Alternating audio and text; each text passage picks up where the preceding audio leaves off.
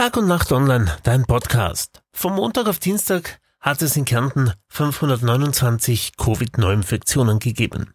Laut Experten ist die Zahl deutlich niedriger als zuletzt. Die Auswertung vieler Tests verzögert sich. Von einer Triage wie in Salzburg sei man da noch weit entfernt, hieß es vom Land. 33 Menschen müssen derzeit auf einer Kärntner Intensivstation wegen einer Coronavirus-Infektion behandelt werden, um zwei mehr als noch am Montag.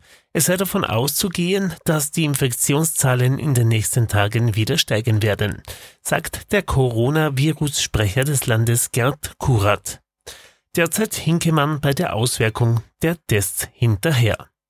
Man sei damit seit eineinhalb Wochen nach dem Überschreiten der Grenze von 20 Intensivpatienten auf Stufe 2 des Maßnahmenplanes des Krankenhauses gestoßen. Konkret bedeutet das, dass 40 Intensivbetten für Coronavirus-Patienten reserviert werden müssen. Im Gegenzug müssen immer wieder elektive, also planbare Operationen verschoben werden, nach denen Patienten eine Intensiv, ein Intensivbett benötigen würden. Wird die Grenze von 40 Intensivpatienten überschritten, wird das noch einmal verschärft. Ab dann müssten 60 Intensivbetten reserviert werden. Aber, Herr Kurat betont, gleichzeitig in Kärnten ist man von einer Triage noch weit entfernt. Alles Akute wird weiter behandelt und auch wenn man Beschwerden hat, soll man sich nicht scheuen, ins Krankenhaus zu gehen.